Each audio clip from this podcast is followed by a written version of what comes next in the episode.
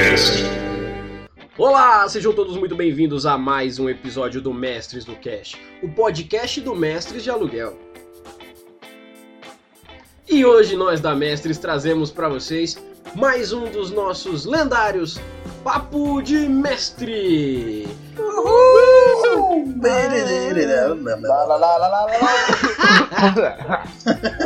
Como vocês podem ver, eu até tirei o áudio de fundo porque o Luiz fez o trabalho.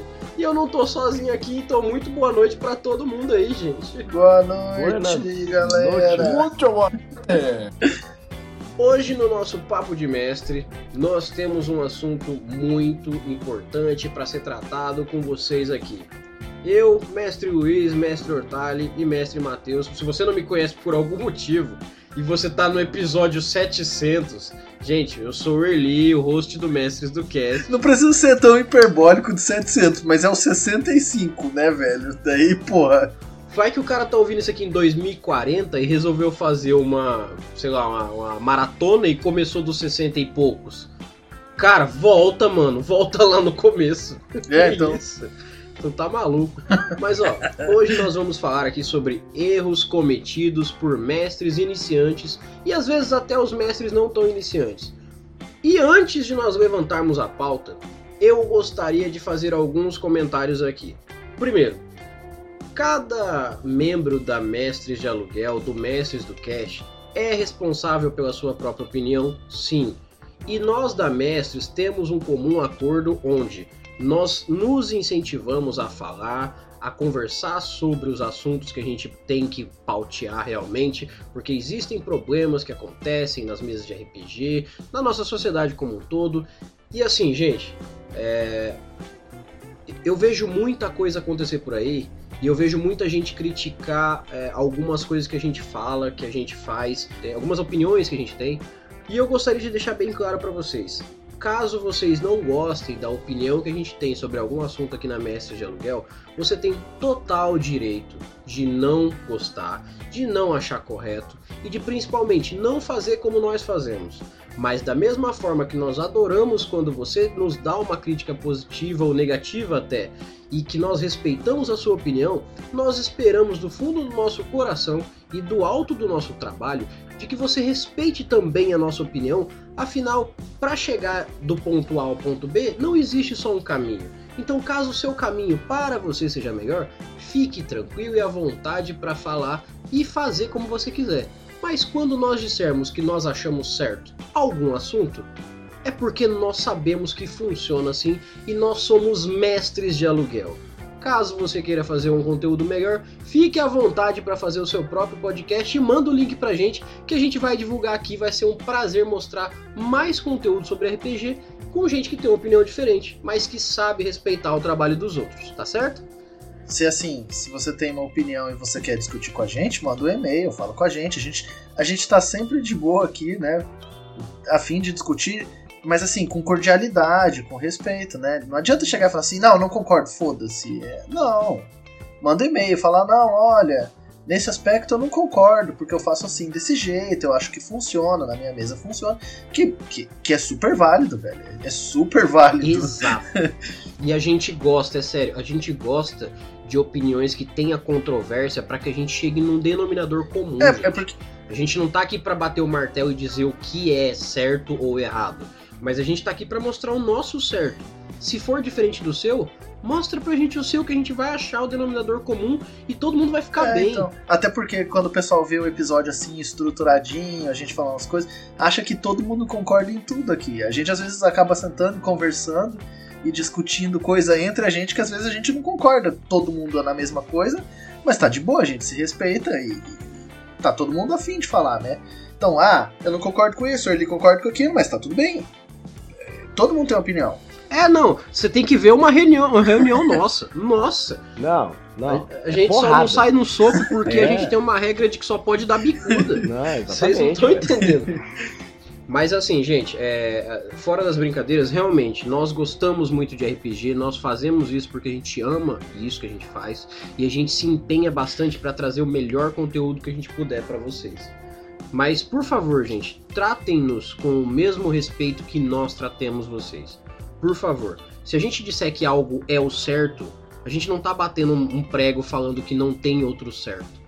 Só que a gente vê isso como certo, que a gente bota em prática e funciona. Funciona com a gente. A gente pensa nas pessoas, exatamente. Nós pensamos em pessoas para fazer um conteúdo. Então, é, se você não gosta do nosso conteúdo, tudo bem, a gente fica agradecido de você estar ouvindo a ponto de não gostar. Mas não precisa, sabe? É, é, é, ser ignorante. A ideia do RPG que a gente traz é que o RPG melhora a vida do ser humano e traz muito mais coisas legais para a vida da gente. Então vamos fazer dessa ideia um fato, beleza? Então, depois dessa lavação de roupa suja, muito obrigado por terem ouvido isso. Eu gosto quando vocês ouvem a gente, continuem ouvindo a gente. E claro, o feedback de vocês é essencial para que o nosso trabalho continue e melhore cada dia mais. Então, para que você mande o seu e-mail, mande o seu feedback, você pode estar falando diretamente com a gente nas nossas redes sociais. É só procurar por Mestres de Aluguel lá no Facebook, lá no Instagram, ou você pode mandar um e-mail para onde, Luiz? É, o e-mail é mestresdocast@gmail.com. Um dia o Luiz vai pegar meu lugar e até lá ele tem que ir treinando, né? E claro, se você está gostando do nosso trabalho, quer nos incentivar, quer fazer com que o nosso trabalho melhore cada dia mais, você foi escolhido agora para passar no nosso PicPay Assinaturas. Eu? Para passar lá no nosso PicPay Assinaturas, ou para passar no nosso PicPay pessoal, ou até para passar lá no nosso padrinho e deixar sua contribuição. Você pode fazer uma assinatura e deixar todo mês uma contribuiçãozinha lá pra gente, de 5 reais que seja. Você pode passar no nosso PicPay direto e fazer um depósito lá e provar que você gosta mesmo desse trabalho para que a gente melhore cada dia mais para você e converta tudo que você traz pra gente em conteúdo para vocês. Luiz, diz pra gente como é que encontra a gente no PicPay Assinaturas ou no Padrinho. E você pode eh, deixar sua contribuição também no Padrim, no link do Mestres do Cast Apadrinhamento. Na verdade, se você entrar pelo Megafono ou pelo, pelo Spotify, acho que tem esses links, inclusive, na postagem do episódio. Tem, com certeza tem. Tem não só os links dos nossos apadrinhamentos, como também tem as nossas redes sociais. Então não deixe de acompanhar o nosso trabalho, não deixe de incentivar o nosso trabalho, porque é você que faz o nosso trabalho continuar cada dia mais. E o nosso trabalho aqui é fazer com que o RPG vá cada dia mais longe e seja trazido para você cada vez melhor. Então, vamos parar de falar bobeira, porque infelizmente ninguém mandou e-mail para nossa caixa de e-mails, que é mestresdocast@gmail.com. E já que ninguém mandou e-mail pra gente, vamos lá, né?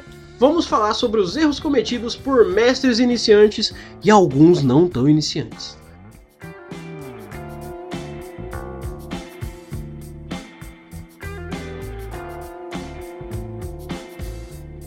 Mas vamos lá então.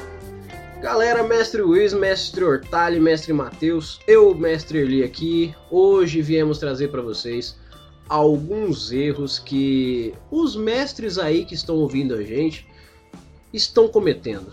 Principalmente os mestres que estão começando, aquela galera que está querendo é, se aventurar na, na linha de ser um narrador, na linha de assumir uma mesa para ver a galera se divertir e se divertir junto, sendo o mestre do jogo. Mas assim, erros são cometidos, gente. E nós estamos aqui para mostrar para vocês esses erros e o principal, mostrar para vocês o quanto vocês podem melhorar a partir dos erros que estão acontecendo e o quanto vocês não têm que encarar isso de uma forma ruim, porque errar é comum, ou como diz o ditado, errar é humano, mas o principal, errar é o que vai te levar para o acerto. Nós da Mestres erramos muito para chegar aqui hoje e poder ensinar um mestre iniciante como se portar bem numa mesa, como utilizar da melhor forma o sistema de RPG que ele está utilizando, como é, levar os jogadores a jogarem de uma forma onde eles tenham melhor aproveitamento do sistema. Então hoje o que a gente vai falar aqui são sobre todas as situações que podem é, travar o mestre ou travar a mesa, ou que a gente simplesmente percebe que os mestres estão pecando. Então vamos fazer assim. Luiz, fala para mim o primeiro erro aí que os mestres podem cometer. Então, é, só, só uma coisinha antes de falar o erro, é, é, tudo isso é baseado nas nossas experiências e coisas que a gente sacou que funcionam pra gente, né? Então, se, se você acha que, que consegue contornar essas coisas de um outro jeito também, manda um e-mail pra gente lá no, no nosso e-mail, que a gente, no próximo episódio, é, principalmente no, no Rapidinho, a gente comenta. Né? Exato, Então, exato. então, assim, um dos primeiros erros que eu vejo e que aconteceu comigo na, na minha primeira mesa é, Aconteceu comigo. é o mestre não conseguir separar a aventura que ele preparou do que os jogadores querem fazer.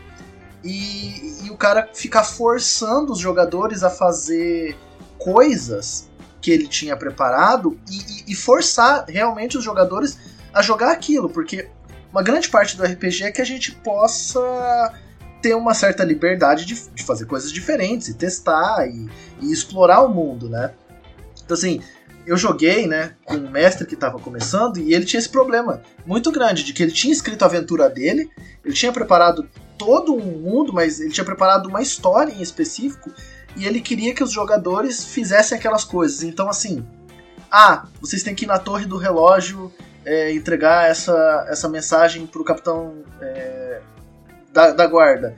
Daí, se os jogadores não quisessem ir pra direção, é, ele ficava forçando a gente a tudo que a gente fosse fazer levasse pra torre de, do relógio. E, e assim, isso é ruim, porque os jogadores sentem que eles não têm liberdade nenhuma, né? É, e assim, a, a premissa básica do RPG, como você falou, é ter essa possibilidade de liberdade, mas o principal, apesar de que existem sistemas que entram no, na- no enquadramento de jogo Railroad, que é a ideia de ter trilhos do ponto A ao ponto B, a premissa do próprio RPG é que o RPG não tem um único caminho. A previsibilidade que o mestre tem quando ele cria uma história é para facilitar a vida dele e para ele saber qual é o ponto A e o ponto B. À medida que você trilha o ponto A ao ponto B com um único caminho, você não vai deixar com que os jogadores joguem, e sim com que eles assistam a história que você criou. É importante notar também que esse erro, às vezes, ele, ele se aplica muito nesse exemplo que o, o- o Luiz deu especificamente, nesse termo que ele falou de railroading, mas também acontece numa escala mais ampla, por assim dizer, que é o tipo de jogo que você vai jogar. É, o negócio que você. O que eu acho que falta em muita mesa, não só de é, mestre iniciante, mas até de mestre que já joga bastante tempo, é simplesmente antes da mesa, antes de começar uma campanha uma aventura, conversar. O que, que vocês querem jogar? E obviamente a resposta é RPG, mas assim, é. O RPG que. É. Ah, tipo, vocês querem jogar um jogo mais focado em combate? Vocês querem que seja ação desenfreada o tempo todo? Vocês querem jogar um jogo investigativo? Um jogo, um jogo narrativo que a gente vai explorar os backstories dos personagens? Um jogo, Um jogo político, né? político? que- Tipo, que, que tem um cara que, que tem um objetivo, você pode ajudar ele ou pode não ajudar, ganhar favores com, com sei lá quem. É, E é importante notar também que nenhum desses é melhor do que um que o outro. É tipo, nós na mesa aqui, a gente geralmente tende a concordar que a gente gosta bastante de história, RPG, a gente gosta de uma história bem feita, esse tipo de coisa. Mas você não tá errado se você gosta de um RPG de combate, por exemplo. Um RPG que são aventuras localizadas em que você simplesmente sai explorando o mundo como se fosse um sandbox, né? Seria mais o nome. É... E o importante é que você esteja em sintonia com os seus players. Você, antes de jogar, você tem que conversar. Galera, o que, que vocês querem? A gente quer um jogo narrativo. Se você não gosta de mestrar um jogo narrativo, não é um problema você simplesmente falar, bom, então vamos jogar Catan ao invés de jogar RPG. Porque, sabe, é, hum, a experiência ela tem que ser boa pro mestre e pros jogadores também. É. Então tem que estar todo mundo em concordância do que, que vocês vão jogar, porque vocês vão passar 4, 5, 6 horas, às vezes até mais, é, de uma tarde fazendo alguma coisa que não vai ser aproveitada por algumas pessoas, sabe? Isso não é, divertido. E, e esse mesmo mestre, eu vou usar, vou usar o exemplo dele, mas esse mesmo mestre, às vezes você queria. Ele, ele descrevia a cidade, descrevia, por exemplo, que tinha uma feira central com vários tecidos, vários mercadores, você sentia o cheiro do peixe, essas coisas, né? E assim, ele, ele incentivava a nossa cabeça de, ó, oh, não, tem muita coisa pra você ir ver. Só que quando você queria ir para as coisas, ele não queria que a gente fosse, porque ele queria que a gente fosse é, mais focado na, nas outras coisas que ele tinha preparado. Era uma descrição mais rasa, né?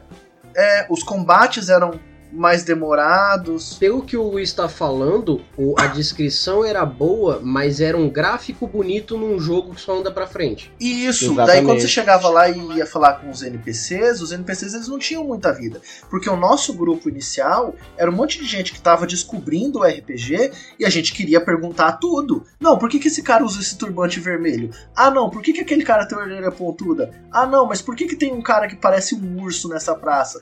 Tá ligado? A gente queria saber. Sim.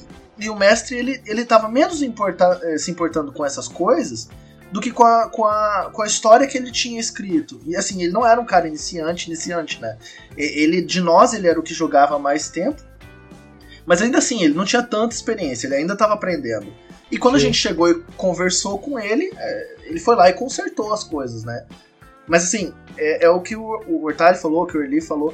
Você tem que tentar conversar com seus jogadores. Cara, ó, você chega para ele e fala: olha, eu só gosto de mestrar um RPG que ele é super épico e combates muito épicos, para os seus jogadores saberem o que, que eles vão sentar e eles vão, vão ter.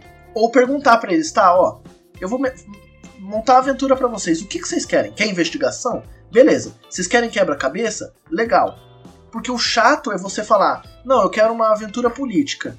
É, é, todo mundo da mesa fala isso. Daí você senta para jogar e, e, a mesa inteira é combate e você não quer estar tá nesse combate. É, ou a mesa inteira simplesmente não tem intriga política. O mestre espera que o jogador. Porque a gente, muitas vezes, é. eu acho que isso é um negócio que às vezes pode até confundir algum mestre iniciante. A gente geralmente usa o exemplo do combate, mas você pode ter uma mesa que você espera que seus jogadores sejam super narrativos. Isso não é o que, que eles querem. Então dá no mesmo resultado, sabe? É importante delimitar isso também. É, exato. Até mesmo, até mesmo para players que gostam mais de interpretação, eles gostam de ficar interpretando personagem, interagir entre eles mesmos, tipo, parar umas duas horas à mesa com a galera só falando sobre, sobre a história ou, ou, tentando resolver um enigma dentro de uma taverna, sentado só conversando, mas interpretando seus personagens, se isso agrada a eles, está funcionando a mesa. Uhum, exatamente. É, e, e, a gente vê isso que é um pouco. acaba sendo um pouco também de, de insegurança do mestre, né? Porque ele quer fazer tão bem a coisa que, que ele acaba não, não medindo as coisas. Ele fala, não, ó, pra fazer certo tem que ser do jeito que eu planejei ali. E a gente, a gente que joga sabe que uns 60 a 70% do jogo sai do controle. Exatamente. Né? É, é, é das Sim. interações que acabam surgindo do nada. Ah, não, você tem que ir lá na torre do relógio é, conversar com o capitão da guarda. Só que no meio do caminho você encontra um NPC que é engraçado ou é interessante. Eu vou querer gastar meu tempo com esse NPC. Descobrir o que, que eu posso, se eu posso virar amigo dele, é, sabe? O que fazer se ele tem uma quest. É, às vezes descubro um boato de um outro item. Eu vou querer fazer essas coisas. Dane-se o negócio de ir lá e entregar bilhete pro, pro capitão da guarda, tá ligado? Sim, e, e, também tem uma coisa assim, a ideia do próprio RPG é partir do princípio da imersão. Se você não dá essa imersão com possibilidade, você não vai gerar imersão. Poxa, tem um, um NPC ali que o pessoal vê, mas não interage. Ok. Aí tem um NPC que por algum motivo dá na cabeça de um jogador e fala assim: Eu quero trocar ideia com aquele NPC. Só que você não programou ele. Se você simplesmente não utilizar bem ele, ou não tiver uma previamente pro programada, ou simplesmente não improvisar bem na hora, você vai tirar a imersão da pessoa, porque na hora que ele começar a conversar com seu NPC, ele vai olhar para você e vai ver que é você falando. Ele, ele vai simplesmente desligar do RPG e vai ver o mestre falando assim: Ah, e o NPC falou que vai ter que dar uma saída ali e depois ele fala com você. Mano, você quebrou o joguinho, você quebrou a interpreta a, a, o momento de imersão ali, entendeu? E assim, a gente fala, a gente tá dando essa dica, mas a gente também sabe que isso não é a coisa mais fácil do mundo, né? Que isso até hoje, pelo menos, eu não sei quanto a vocês, mas até hoje, às vezes, o personagem vai falar com um NPC e eu sou pego desprevenido, por exemplo, sabe? Então a gente só tá dando essas dicas para vocês terem uma ideia mesmo do que, que vocês podem prestar mais atenção. Mas a gente sabe também que isso é bem complicado de se fazer, não é também, né? E a gente deu o exemplo da interpretação, mas o contrário às vezes acaba acontecendo também. De ser junto um grupo de pessoas que que estão querendo jogar RPG para sair dando soco nos outros, que brigando no bar, é, fazendo aventura de combate, combate, combate. Não, a gente vai no ninho dos monstros, vai caçar eles.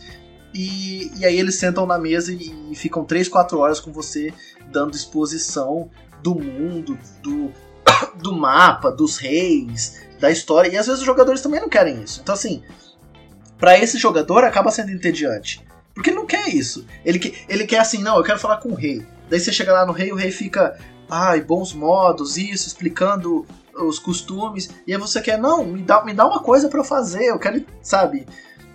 Eu quero ir lá rolar meus dados. Tem jogadores que são assim. Então quando você conhece a sua mesa, né, é, é muito mais fácil. Por isso que a gente fala, sempre antes de começar uma aventura, um one shot, pergunta para seus jogadores ou explica para eles qual é o tipo de mesa que você tá se propondo a fazer, né?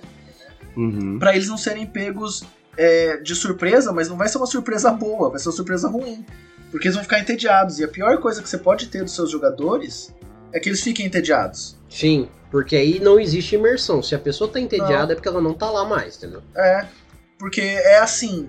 Daí o cara que é combate, combate, combate, você começa a ladainha de não, esse rei veio depois daquele que instaurou a, a- a- os- o, o Senado, que seja. E aí o cara tá mexendo no celular porque não quer isso. Não importa pra ele. Né? Ele é um bárbaro com dois de inteligência. Ele Só não que quer na saber vida disso. real, né? Só que na vida real. Ele não quer saber disso, ele quer bater caneca na cabeça de alguém. E. Então, assim, é, saber separar o que, que os jogadores querem do que, que você quer. E, e mais, como o Hortali também falou em um outro momento, todo mundo tem que se divertir e você, como mestre, tem que se divertir também. Né? Então, assim, você tem que conversar com eles para fazer concessões. Beleza, vocês gostam só de combate? Mas eu tenho que escrever aspectos do mundo. Eu gosto de escrever aspectos do mundo. Então, aguenta comigo que vai ter algumas narrações longas, mas eu vou dar o combate pra vocês. Ou o contrário, ou ah, vocês não gostam de combate, mas eu gosto de planejar combates e, e botar armadilhas, isso, aquilo. Então, por favor, é, eu vou dar as coisas que vocês querem, mas participem dos combates ativamente, né? É, é um jogo. Você ainda é na- na- um narrador, você ainda é um cara que está criando combates, balanceando combates, é, testando mecânicas, né? É, se você tá mestrando, não é só porque você gosta de contar uma história, mas porque você também gosta de experienciar a- as mecânicas do jogo, né? Então, Exato. assim, tem que ser agradável pra você também. Eu acho que, assim, seria uma boa, ne- nesses tópicos, que a gente desse as nossas dicas de como resolver esses problemas, né? E, e assim, a minha dica é: senta com seus jogadores, conversa com eles, explica pra eles o que você tem planejado. Não, não contar a sua história, né? Ah, meu mundo, vocês vão partir no avião. Não, não é isso. Mas senta, ó. Não, eu preparei algumas conversas com pessoas importantes, eu preparei alguns NPCs engraçados, eu preparei alguns quebra-cabeças que vocês vão ter que resolver, eu preparei combate que vocês vão ter que rolar dados, matar monstros, e, e perguntar o que, que os jogadores querem, pra vocês entrarem num- num- numa concordância. Exato. E se os seus jogadores falarem, ah, eu não quero isso, não fica ofendido. Não é porque eles não gostam do que você tá fazendo. É porque talvez eles não gostam daquele aspecto, mas se eles estão ali sentados pra jogar com você, é porque eles confiam em você como mestre. Aí já entra a minha dica que é puxando da sua, Luiz. Que é assim, eu presumo que a melhor forma de você extrair dos jogadores o melhor personagem que eles podem interpretar e ao mesmo tempo extrair de você o melhor mestre que você pode se, se mostrar é você conseguir conciliar o quanto você pergunta para os seus jogadores o que eles querem e o quanto você consegue dar isso para eles. Ah, mas é muito difícil, Erli, de eu mestrar exatamente o que eles querem. Você não precisa disso. Mas o quanto mais aspectos do que eles estão querendo jogar você respeita, mais você consegue ter uma base de quanto você consegue fazer com o que eles querem. Ah, eles querem que tenha puzzle e ao mesmo tempo te- querem que tenha porradaria. Você já tem dois aspectos, agora crie em cima disso. Agora, se você, por exemplo, ah, eu gosto de criar em cima de narrativa de trocar ideia. Mas lembra, o seu grupo não vai se sentir tão à vontade nem tão empolgado com isso. Então talvez a sua experiência não vai ser tão legal. É melhor você trabalhar com o que seu grupo já gosta, porque você vai se sentir mais divertido divertindo eles, vai ser uma recíproca, todo mundo vai ficar feliz e você vai se sentir mais motivado a criar mais, entendeu? Não, e, e se eles estão se divertindo, você abre espaço para você encaixar suas coisas né, ali né? Se o seu grupo gosta de fazer meme e você dá um momento de meme para eles, eles estão rindo, rindo, rindo, rindo. Daí eles param aquele momento e você lança a narrativa. Eles estão muito mais suscetíveis porque você deu as coisas para eles. porque você deu a coisa para eles. E daí eles vão falar, poxa, é, o mestre é legal, sabe? Vamos ouvir o que, que ele tem para falar. Entendeu? É... Eu acho que as dicas principais mesmo é essas que vocês deram de escute seus jogadores, concilie o que você, o que você quer com o que eles querem. Então, meio que para complementar, mesmo que vocês falaram, eu acho que é importante também que o mestre ele tenha tanto confiança no que ele quer fazer, como ele tenha humildade para entender de que ele não está certo. Não existe isso é, você tem que ver o que o seu grupo quer. E se o grupo, que nem o Luiz falou, se o grupo falar, discordar de você, e assim, eu tô falando sério, discordar completamente de você. Não, eu quero fazer um RPG narrativo, porque para mim RPG é história. Seu grupo quer matar monstro, eles não estão errados. E você não tá errado também. Então é importante você ter a noção de que você não, não é nenhum problema você mudar as, o que você planejou para agradar o que eles querem, além de te agradar, se te agradar. E também não há problema nenhum de você simplesmente dizer, gente, essa mesa não vai dar certo, que nem eu falei antes. É... Então ter essa noção de que ninguém tá errado nessa discussão. A menos que alguém esteja jogando RPG para causar, causar mal às outras pessoas. E essa pessoa tá errada mesmo. É, aí Inclusive, é o erro pelo erro. Não jogue com ela. Isso. É, o erro pelo erro. Gente, já fica aqui a dica do Early. O erro pelo erro só é, é admissível se você quiser lidar com o fato de que no futuro a culpa é sua. Não aceite o erro pelo erro, na moral. Não faz bem pro futuro. Então vamos fazer o seguinte, agora, Matheus, diz pra mim aí qual que é o próximo tópico da nossa lista aí. Cara, é... esse próximo tópico, ele, ele reflete muito, muito problema com jogadores iniciantes, que estão lá com seus amigos, todos muito bem entrosados, que é estabelecer limites na mesa. É o mestre saber limitar o que, va o que pode acontecer do que não pode.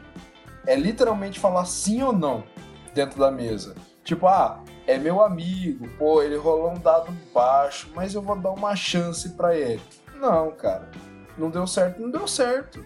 Interpreta em cima disso. Ou então, ah, meu amigo quer fazer isso. Eu eu acho que eu acho que eu acho que dá. Não, cara, se você acha que dá, fica nesse enrola enrola, só mesmo não vai para frente, você só vai ficar é, pisando no mesmo no mesmo calo todas as vezes. E, e, e, outra, não, não é só dizer sim não no sentido de ah, eu, eu quero. Eu quero. Como você falou, é, ah, eu quero fazer isso e, e vai ser muito engraçado e tal. E, e, e, vai atrapalhar o jogo. Você tem que falar não ou sim. É, é saber entender, saber entender a mesa, né? É, às vezes você vai ter que falar pro seu amigo que que, é, que tá todo mundo pegando as classes básicas, por exemplo, do D&D quinta edição. Tá todo mundo pegando as classes básicas. E aí vem um amigo seu que encontrou uma outra classe num suplemento de sei lá o que do livro e ele fala: "Oh, eu quero usar isso". Daí o resto do grupo não tem, não tá todo desbalanceado. Às vezes você vai ter que falar não para ele. Ou ah, sei lá o que, eu quero testar essa mágica, sei lá o que, usar na, na na, na, na, nessa situação que tá todo mundo se preparando pra, pra ir conversar com a rainha e quero fazer isso, vai estragar a diversão dos outros. Você tem que, que chegar e falar pra ele, cara, por favor, não faz isso não, sabe? Mas sempre numa boa, né? Porque assim, eu acredito que está todo mundo sentado. Mais uma vez, está todo mundo sentado para jogar, todo mundo tá querendo se divertir.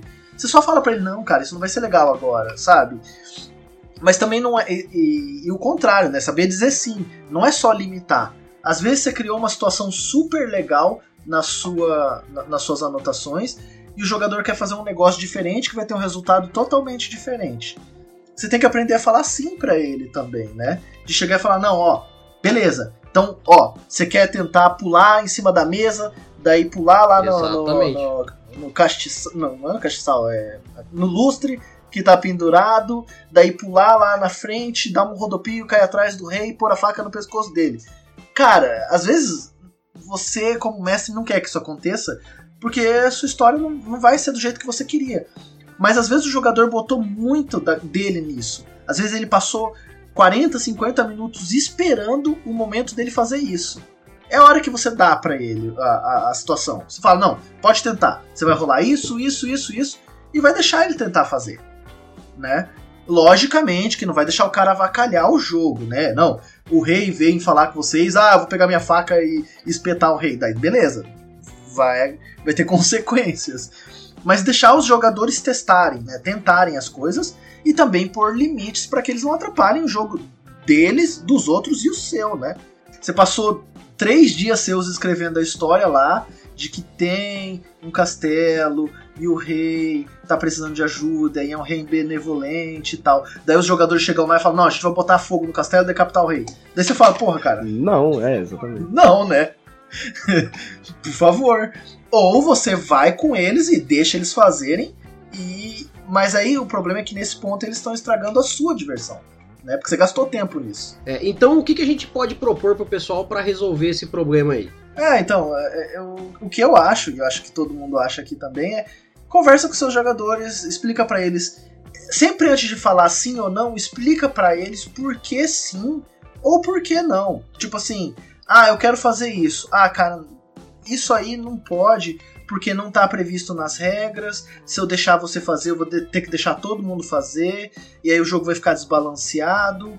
Ou você fala pra ele, ah, isso não tá nas regras, cara, mas como é legal e como você tá, tá tentando, então eu vou, vou bolar um jeito de você fazer isso. Faz esse teste, faz aquele teste, faz tudo dentro das regras. E, e- e a coisa mais importante que a gente já falou em outros episódios, se você criar uma regra ou uma situação que não tá descrita no livro ou que é diferente do livro, a famosa Golden Rule, né, o House Rule, você vai usar isso pro resto da sua mesa. A não ser que você combine com os jogadores que vai parar de usar. Mas o ideal é que você mantenha pro resto da mesa.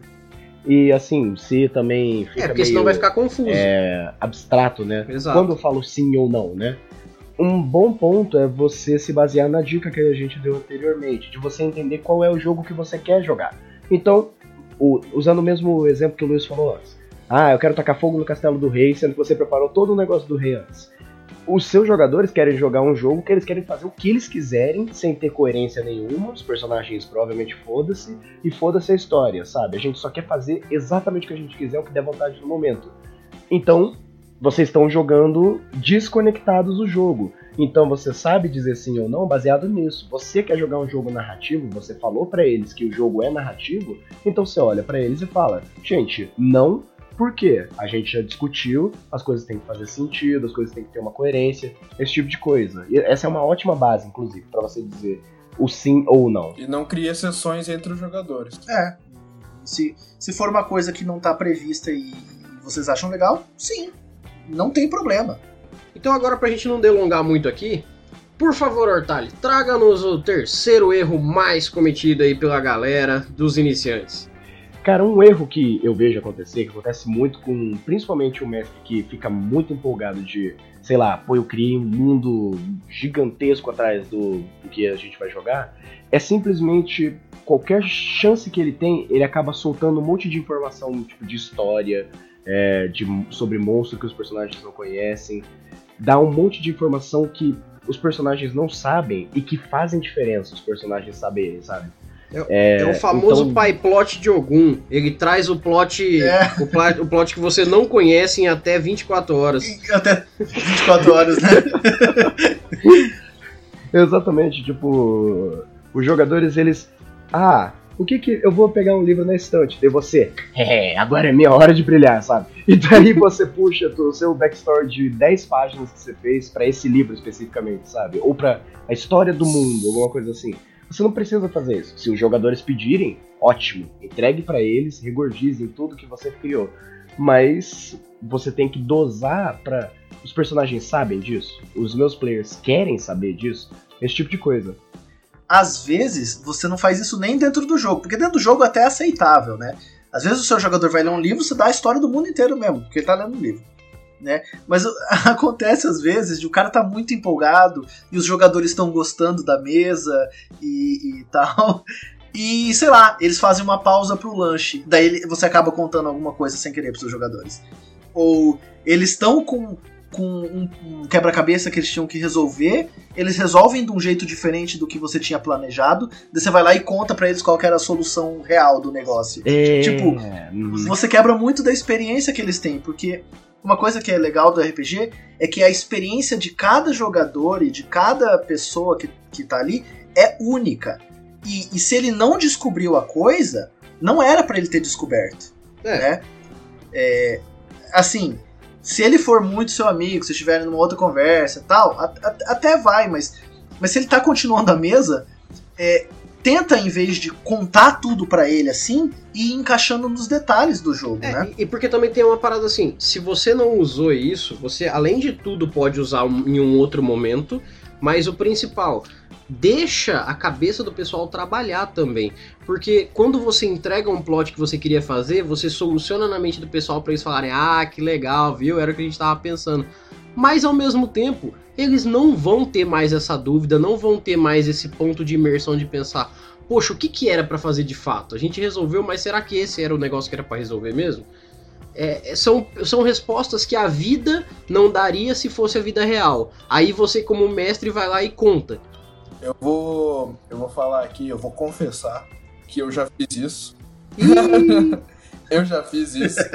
É, e é, dá para se dizer que é um erro muito de iniciante, porque eu, quando estava iniciando como mestre, eu peguei meus jogadores, joguei numa taverna, eles fizeram um monte de coisa, fizeram algumas aventuras, algumas missões, só que tinha um plot por trás de tudo que eu tava fazendo, e eu tava muito segurando, eles não iam pro caminho que eu queria, e eu tava ficando doido, eu queria que eles fizessem o plot, eu joguei eles num canto, botei eles para falar com o velho, e o velho contou todo o plot, toda a história, a história de todos os reis, que os reis eram irmãos, brigaram e blá blá blá blá blá. E aí virou uma mesa só de tipo, ah, vamos andando aqui, pega item mágico, mata bicho e vai seguindo para completar a missão. Não foi tão chato, a, a mesa não foi chata, porque todos nós éramos iniciantes, então foi, foi diversão conjunta, mas isso é algo que acontece que a experiência poderia ter sido muito melhor se o plot não tivesse sido dito. Você acabou molhando o pé do frango, né? É, porque você. Extra... Exatamente. se... é, é, é, porque você tem que deixar coisas no suspense, no mistério, né? É a mágica da coisa. É, é tem coisas que você não entende. E é isso. Bola pra frente. É, e, e, assim, realmente, frisando bem isso você tem que entregar quando os seus jogadores pedirem. Porque não é só uma questão de, ah, eles talvez usem essa informação de maneira. Não, às vezes eles não estão interessados. E daí você vai começar a falar um monte de coisa e daí, de novo, que nem o Luiz comentou antes. O cara vai puxar o celularzão, começar a jogar Candy Crush. Você perdeu o jogador, ele, já era. Sabe? Exatamente. Então, sabe? às vezes você não tá fazendo por mal, às vezes você acaba você tá realmente empolgado, quer contar, quer mostrar o mundo que você escreveu, porque você escreveu para os seus jogadores, né? E, e é o que o Hertard falou, às vezes você vai entediar eles, é, às vezes você vai dar spoiler para eles, estragar a surpresa, às vezes você vai botar informação demais na, na mão deles, ou vai entregar a chave de um quebra-cabeça que você pode reaproveitar. Cara, é, tenta incorporar essas coisas no mundo. Você não precisa pegar um livro e abrir 16 páginas que você escreveu e contar isso, ou ficar mandando mensagem para os seus jogadores depois que acabou a mesa, ou então, ó, se você tivesse ido ali, dava para acontecer isso. Não! Põe, no, põe na frente, põe o resto da sua mesa, né? É, aproveita dessa coisa que você tem e usa para as próximas mesas. Então eu vou fazer o seguinte, galera. Já que a gente pelo menos solucionou essa parte aqui, eu vou puxar o próximo erro. Porque assim, esse erro ele é muito comum, ele até faz parte de um erro que a gente já falou aqui, mas ele é mais focado na narrativa e ele tem que ser falado sim. Então, o, o, o que, que acontece, gente? Você, narrador, não precisa ser o de primeira viagem, não. Tô falando com você também, narrador mais velho aí. Principalmente se você é do mais velho e é aquele mais velho que você não entende porque que às vezes as pessoas não jogam com você. Acredite, esse é um erro que ele enche muito o saco. Mas ele enche tanto o saco que as pessoas literalmente vão parar de jogar em algum momento com você. Que erro que é esse, Early? É, a descrição é diferente de tomada de tempo.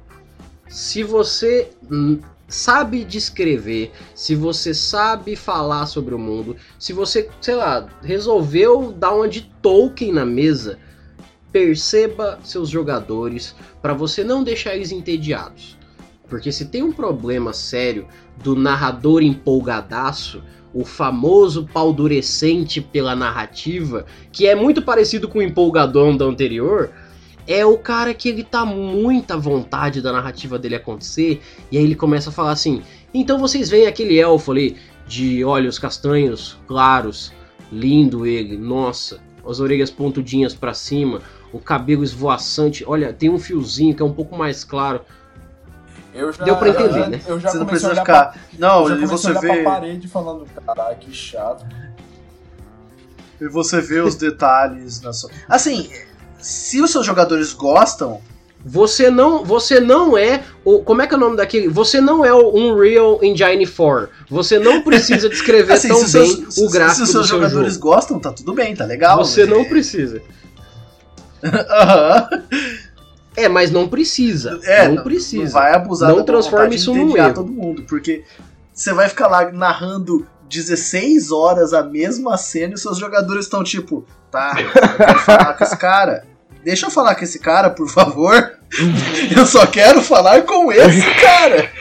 Chato, chato pra caralho, hein, mestre? Chato pra caralho, hein? É importante notar também que aí é um erro que, já que a gente vai admitir, imagino que a gente vai admitir quando a gente tiver cometido o erro, né? Ah, não, eu nunca errei, não, tô de boa. Eu sou perfeito, eu sou perfeito, Tá, gente. você me Eu sou perfeito, eu ia fazer isso agora. É, então, é, um erro que é paralelo a esse, é muito próximo, é você também ser muito prolixo nas suas descrições. Isso é um negócio que eu faço assim, ó, até hoje. E eu tô tentando melhorar, sempre, como sempre, mas assim, você descreve e daí, porque você tá tentando deixar bem explicado, você descreve de novo, só que às vezes o seu tempo de descrição nem é tão grande, que nem o do Ernie falou. Às vezes você nem descreve nos mínimos detalhes, mas você gasta o mesmo tempo de descrição dando pequenas descrições da mesma coisa. Tipo, não, é porque daí a parede era verde. E daí o verde musgo da parede. Não, porque a parede é verde, gente. Não sei se vocês entenderam isso, mas a parede é verde, sabe? E, tipo, a prolixidade, ela entedia tanto quanto você ser super específico, sabe? É mesmo que, ah, uma descriçãozinha de 15 segundos do cenário, se você não descrever bem, se você não descrever coisas interessantes, cai no mesmo problema. Eu, eu acho que o lance é que você tem que saber equilibrar. Assim, que nem eu falei, se os seus jogadores gostam de descrições longas, beleza, você, você acertou a mina de ouro, você vai fazer as descrições longas, eles vão amar isso. Mas se os seus jogadores não, não gostam, você tem que saber equilibrar as informações. Você tem que dar informações que são é, vitais para eles agirem, né? E algumas a mais. Às vezes você quer esconder as informações que, que são importantes Boa e daí parte. você dá informações a mais para esconder as outras, né? É, se se o cara tem uma marca de nascença e vocês estavam buscando o cara com marca de nascença, daí você vai usar técnicas para narrar uma coisa mais comprida, para quando você falar marca de nascença, a pessoa já não tá mais prestando tanta atenção, mas daí você é, é uma outra coisa, você como mestre tá querendo esconder um detalhe. Mas não dá, não dá você tirar tempo dos seus jogadores que eles poderiam estar fazendo coisas para você narrar um negócio que não vai ser usado para nada. É, o mestre, quando ele trava o jogo, automaticamente não tem possibilidade de jogo. se, se você tem que descrever um lugar. Lugares, eu sou mais. é, eu, eu sou mais contrário. Eu acho que você tem que gastar bastante tempo descrevendo lugares. Mas é porque é pra você mostrar para as pessoas que, ó, tudo que tá aqui você pode interagir, né? É, pra não ficar uma cidade genérica que tem pessoas genéricas É, e o- a então. cor é genérica. É, uhum. A que tem, tem uma taverna, uma herbaria. É, e o castelo do rei lá no fundo. É, ma- mas Mas tem outras coisas que praça? entediam também, que não é só a descrição super longa, né? Se, se por exemplo, você quer, se os seus jogadores querem ir lá e conversar com o rei, só que pra fazer isso eles estão na floresta e tem que voltar pra cidade, vão encontrar um, um conjunto de bandidos. Eles querem fazer isso nessa mesa ainda. Daí o combate demora duas horas. Eles vão ficar entediados também, cara. Porque não era o que eles queriam fazer. E você tá lá enrolando, enrolando, enrolando, não é o que eles querem fazer. Isso, isso acaba sendo entediante também, né? Eu vou. Então, então é sempre saber. E, Opa, desculpa. e- não, o que eu ia falar é, e veja que até agora os erros são sobre comunicação entre mestres e jogadores. É, então. Porque tá se resumindo a comunicação. Mas, mas, na verdade, a maior parte dos erros são sobre Boa parte das né? vezes. Inclusive. Só que essa em específico eu acho que o mestre pode sim perguntar para os jogadores, mas ele tem que, com o tempo, acaba pegando um pouco do feeling, né? De, de, de aprender a, a ler os jogadores é, conforme ele vai jogando. Às vezes ele começa a fazer uma descrição e ele vê que os jogadores não estão interessados. Então ele tem que ter um pouco de jogo de cintura de não, encurtar a, a descrição e dar ação para os jogadores. Ou às vezes tem ação demais os jogadores estão dispersos. Daí dá um jeito de encerrar a ação e dar outras coisas para eles voltarem até a ação, é, é, voltarem até a atenção pro que tá acontecendo, né? Então assim, é, é saber, é, cara, eu tô entediando vocês, por quê? Nem sempre você vai perguntar, às vezes você tem que sentir, às vezes você tem que olhar e falar, não, eu tô entediando eles. Beleza, vou fazer outra coisa e, e fazer de uma maneira que seja natural, que não seja artificial, né? De não é tipo, ah, o combate acabou, gente. Você fala pros jogadores, não, inventa que, não, os bandidos estão ali, de repente vocês ouvem umas trombetas e chega a cavalaria do rei com o rei. Caralho, achei que você ia falar que chega os anjos. Não, não. Chega a cavalaria com, do rei com o rei numa carruagem. E os jogadores que queriam falar com o rei, pronto, acabou o combate. Eles não precisam voltar pra cidade, o rei tá ali na frente deles. Né? Então, assim, Ó, pra provar, pra dizer que o Luiz não tá falando. Não que ele esteja falando bobeira, mas uma prova disso é o que aconteceu comigo. Eu, eu cometi já esse erro de ficar descrevendo, descrevendo, descrevendo, descrevendo, descrevendo, descrevendo, descrevendo, e fazer os, os jogadores mesmos pararem de prestar atenção ou mesmo ficarem olhando pra minha cara do tipo, já acabou? Mas e aí? Mas e aí? É, o que que eu, o que que eu comecei a trabalhar na, na minha mesa para eu conseguir melhorar com isso? Eu comecei a, a tentar passar menos partes im- de imagem e trabalhar mais com outras sensações. Trabalhar com audição, trabalhar com olfato, trabalhar com cores, coisas que passam sentimentos. Porque aí a minha descrição não perdeu a- o detalhismo, mas ganhou em sensações, em passar sensações para os jogadores que deixa eles mais atentos e menos dispersos. Muito bom, muito bom. É, quem pode puxar pra gente a próxima aí? eu mando essa porque esse aqui é pessoal meu. é, joguei mesas. E Eu joguei mesas. vai lavar roupa E agora. que esse problema foi muito chato e incomodante. Cara. Cara, não usa os seus NPCs errado. E assim, mais uma vez, você pode discordar de mim, tá tudo bem.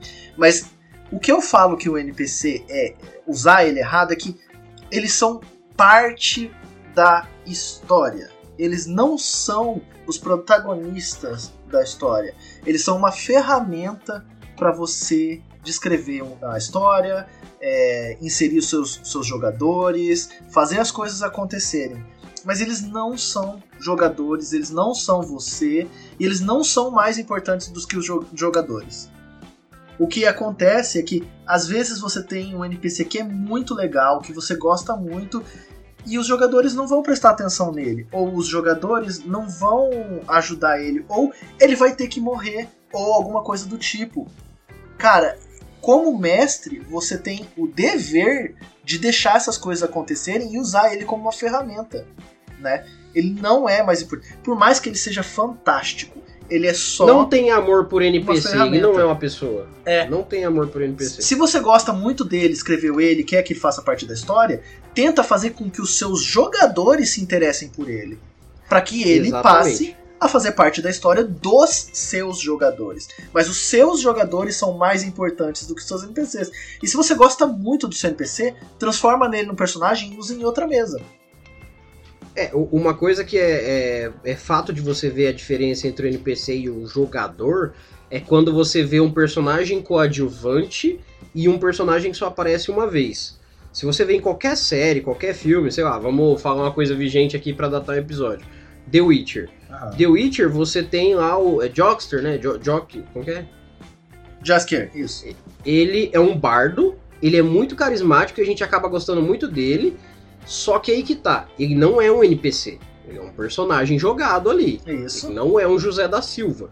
Então ele tá ali pra brilhar. Se aparecer qualquer outro bardo, talvez faça uma apresentação incrível com ele, mas não é a dele. Não é a, a protagonização dele que você vai estar vendo ali, entendeu?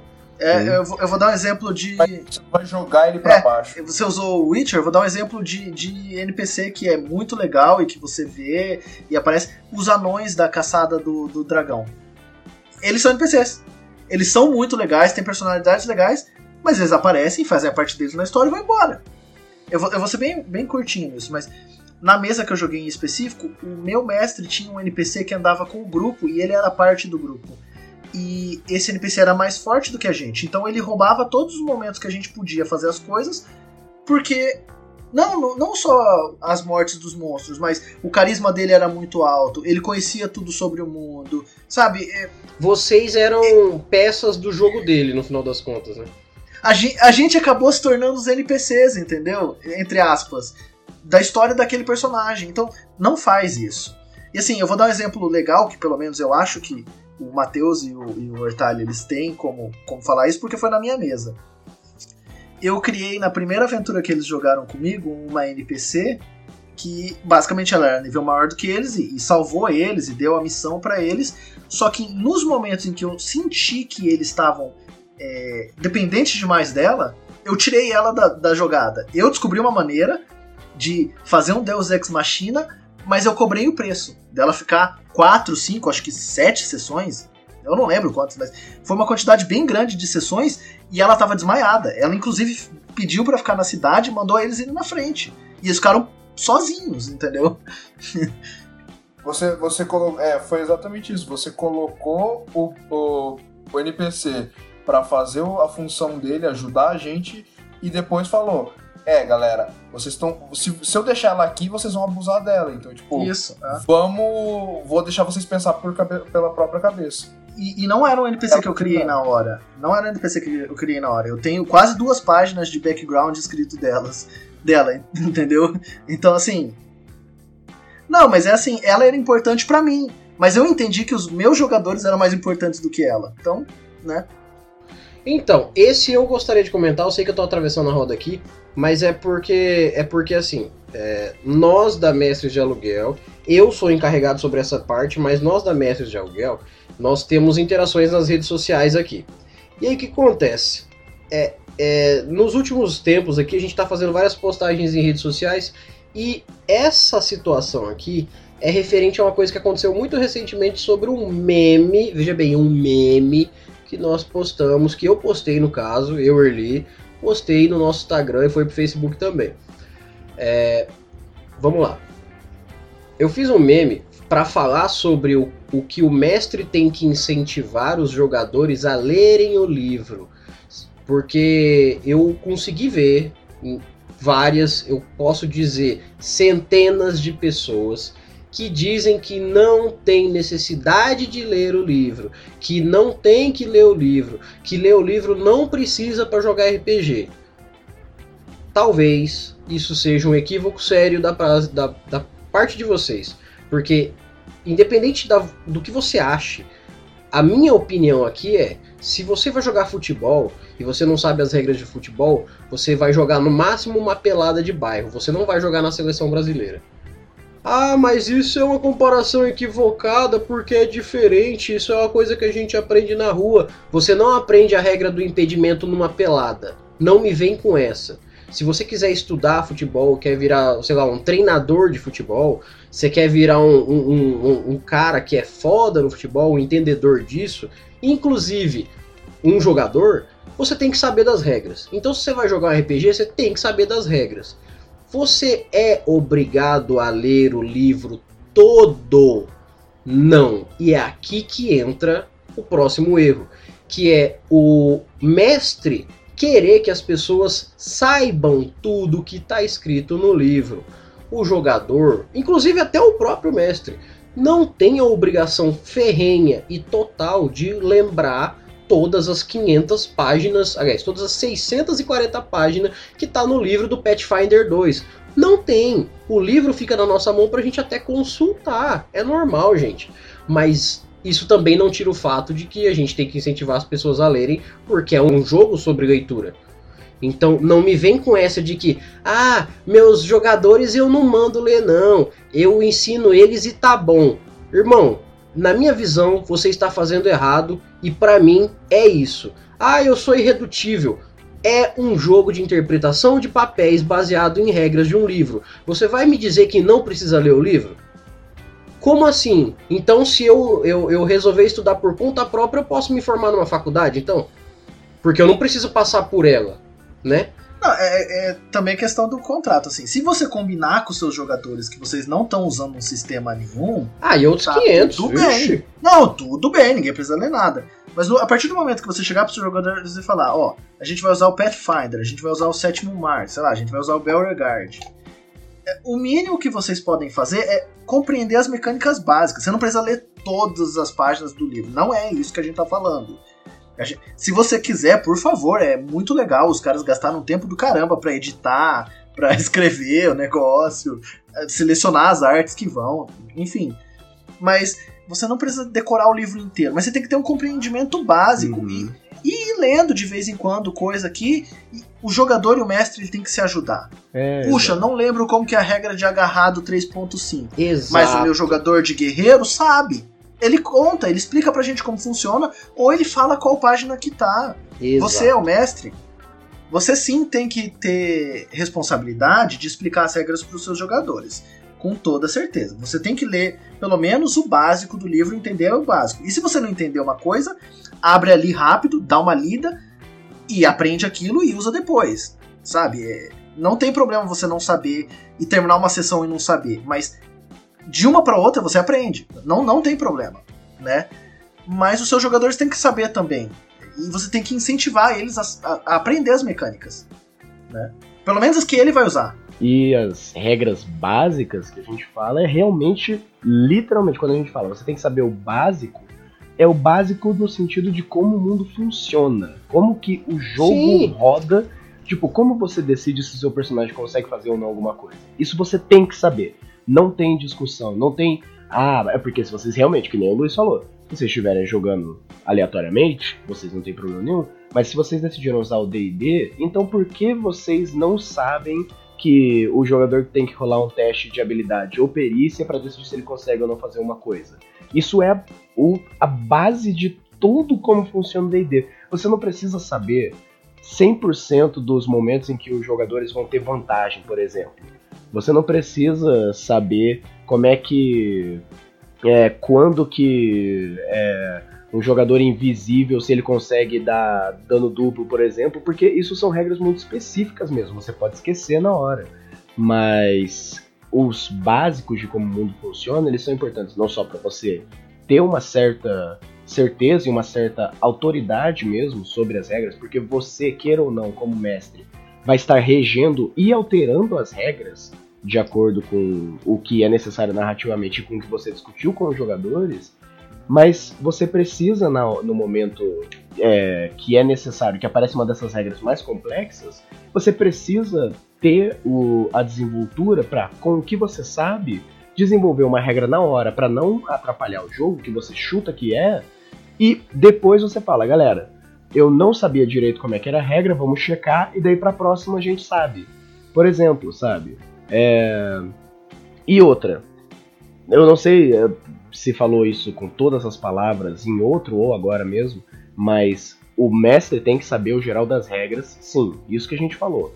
Mas os jogadores, na minha opinião, se a gente está jogando D&D e o jogador não sabe o que o personagem dele consegue fazer, o jogador não tá não tá fazendo o trabalho de o dever de casa dele. É que nem eu chegar pra É. uma sessão e não ter preparado nada, sabe? Eu, eu vou te dizer coisas que eu li no Facebook da vida. Se você tá ouvindo a gente, você veio do Facebook, e principalmente você é uma das, das pessoas que falou isso, no seu c... Não, não, não, não, não, não, não, não. Isso não vai pro episódio. Porque assim, vai sim. Porque é o seguinte, eu vou falar um negócio pra vocês. Não, cara, que isso? Eu não acho justo. Não, sabe por que eu tô falando isso? Porque me falaram isso lá. Então eu tô devolvendo de brinde isso aqui pra você se você veio ouvir. Obrigado por ter ouvido. O que, que eu tô querendo dizer com isso? Eu não tô fazendo isso de maldade, mas quando você me diz com toda a maldade do seu coração que os seus jogadores não têm que ler o livro e que toda a informação que eles têm que ter do livro vem de você, você está monopolizando o conhecimento e eles não têm possibilidade de saber nada que eles não te perguntarem. Você está tirando a possibilidade de eles serem ótimos jogadores porque todo o conhecimento deles é filtrado pela sua pessoa. Isso é maldade da sua parte. É, e eles não têm como te contestar, porque eles não sabem as regras, porque as regras vêm a partir de você. Né? E eu não tô dizendo te contestar no sentido de não, você não pode fazer isso para o mestre. O, o mestre, se ele. Se ele falar, vai acontecer. Mas o lance é que às vezes o jogador fala, mestre, mas eu lembro dessa regra no livro e ela não é desse jeito, ela é do outro jeito. Às vezes o jogador não tá fazendo por maldade, ele só fala, não, é, não é assim. E às vezes você realmente não lembra. Mas se você ficar mudando as regras todas as vezes e os seus jogadores não sabem quais são as regras, é, você vai jogar o jogo do jeito que você quer e não do jeito que o jogo deve ser jogado. Não de uma maneira consistente. É, É, o jogo tem um formato, você pode fazer o que você quiser dele, você não pode só chamar ele do que ele deveria ser porque ele já não é mais. é tentar ser o mínimo. É, Assim, você não precisa saber todas as regras. Mas você tem que saber o que é, sei lá, D&D quinta edição, que a gente sempre fala, né? Você tem que saber o que é uma jogada com, com vantagem, uma jogada com desvantagem. Você tem que saber o que é um teste de habilidade. Você tem que saber o que que é um teste resistido. Você tem que saber o que é a classe de dificuldade de, uma- de um teste. São mecânicas básicas. Uhum. Se o seu jogador tem uma magia em específico, dane-se, o problema é dele saber. Você, como mestre, você pergunta, o que que essa mágica faz? Exato. Não, Você pede não pra é ele ler. vergonha o mestre perguntar o que, que uma mágica ou uma habilidade específica Não, faz. de maneira alguma. Que página que tá isso? Deixa eu conferir. Ah, tá, beleza. Ó, aqui fala que você tem que fazer uma rolagem de ataque, sei lá o que, somar isso, ceder, eh, sei lá, pra dar tanto dano no seu oponente. Beleza, faz aí. Não tem problema você não saber e descobrir. E não tem problema você também não saber uma regra. Ah, puxa, dano de queda, como funciona? Puxa, eu não sei.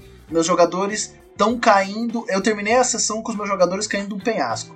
Beleza, vou pesquisar aqui antes da próxima sessão descobrir como que é o dano de queda. Beleza, agora eu sei. Não tem problema nisso, velho.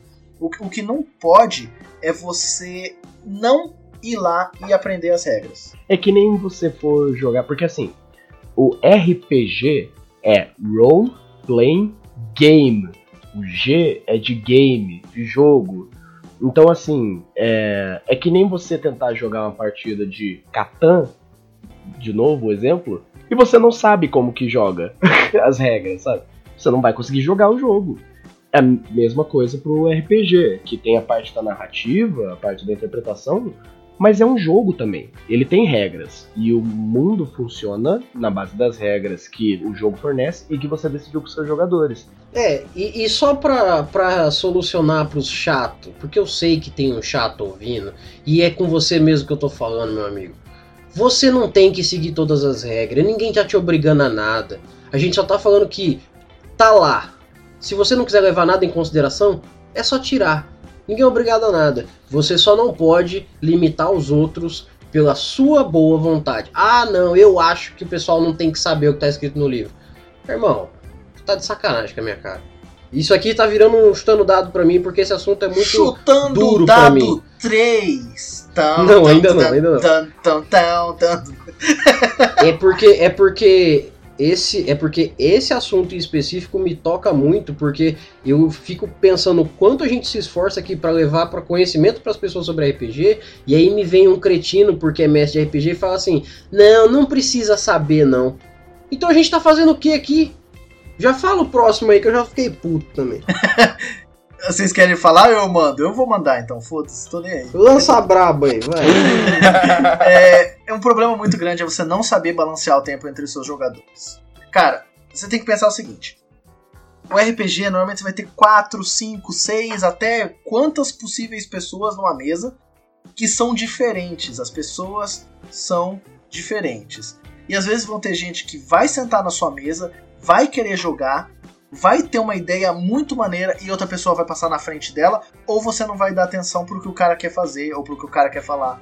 Porque às vezes ele é um pouco mais tímido ou menos expressivo do que os outros. É, isso é fato. Você, como mestre, você tem que ter a, a sua obrigação balancear o tempo, repartir o tempo. É às vezes virar pro cara que não fala nada e perguntar: e você? O que você quer fazer? Uhum. Ah, nessa cena, o que, que você vai fazer? Mu- mudar a ordem de, de aspas, iniciativa na ação, né? Não, ó, beleza, você você decidiu o que ia fazer na outra vez. O que, que você ali quer fazer? O que o grupo quer fazer? Porque senão, dois ou três jogadores vão roubar a cena em todos os momentos. Uhum. E outros jogadores vão se sentir como se eles, às vezes, saíram de casa, pegaram uma hora de ônibus, chegaram na sua mesa, sentaram por quatro horas e não fizeram nada. E novamente pro chato de plantão, você que ainda tá aqui ouvindo. É. Ah, mas e o cara que não quer interagir, que ele gosta de ficar no canto dele? Deixa ele, não esquece ele. É isso que a gente tá querendo dizer. Eu vou começar a botar legenda nos episódios, porque tem uma galera que fica assim: "Ah, vocês falam isso aí e a gente tem que fazer isso aí". Você não tem que fazer isso. Pega a nossa dica, abstrai e utiliza da melhor forma. Porque, Exatamente. pô, mas tem aquela pessoa ali que ela é tímida, ela gosta de jogar, ela só não gosta de ser o alvo dos holofotes. Isso. Então interage com ela, não fica jogando tudo nela. Tipo assim, você quer ajudar esse cara aqui agora? Ah, agora não. Ah, então beleza, mas a hora que você quiser ajudar, você fala. Interage. Isso. É. É, e, assim, tem um cara que eu acompanho que ele até divide realmente em dois jogadores, dois tipos de jogadores, entre aspas. Que são os jogadores que o Luiz comentou, que são as pessoas que vão, interagem, fazem a história rodar, tipo, a história roda por causa deles, eles fazem as coisas acontecerem. E tem os jogadores que eles, ele chama de é, audiência, jogadores que são mais.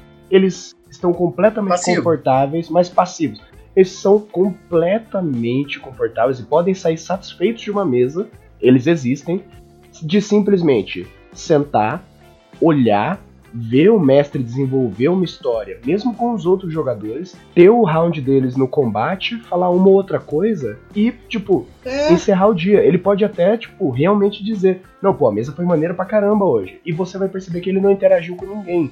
Tipo, Existem esses caras que estão completamente satisfeitos com, é, com só participar passivamente, mas tem gente que realmente é, fica ali sentado, olhando na ficha, esperando o momento dele de fazer alguma coisa, daí quando ele vai abrir a boca, outra pessoa corta na frente dele. Não, não conta, corta na frente dele de maneira malvada, não é isso que eu tô querendo dizer. Se o cara tá fazendo maldade, você tem que, tem que puxar a orelha dele. isso. Mas às vezes o cara.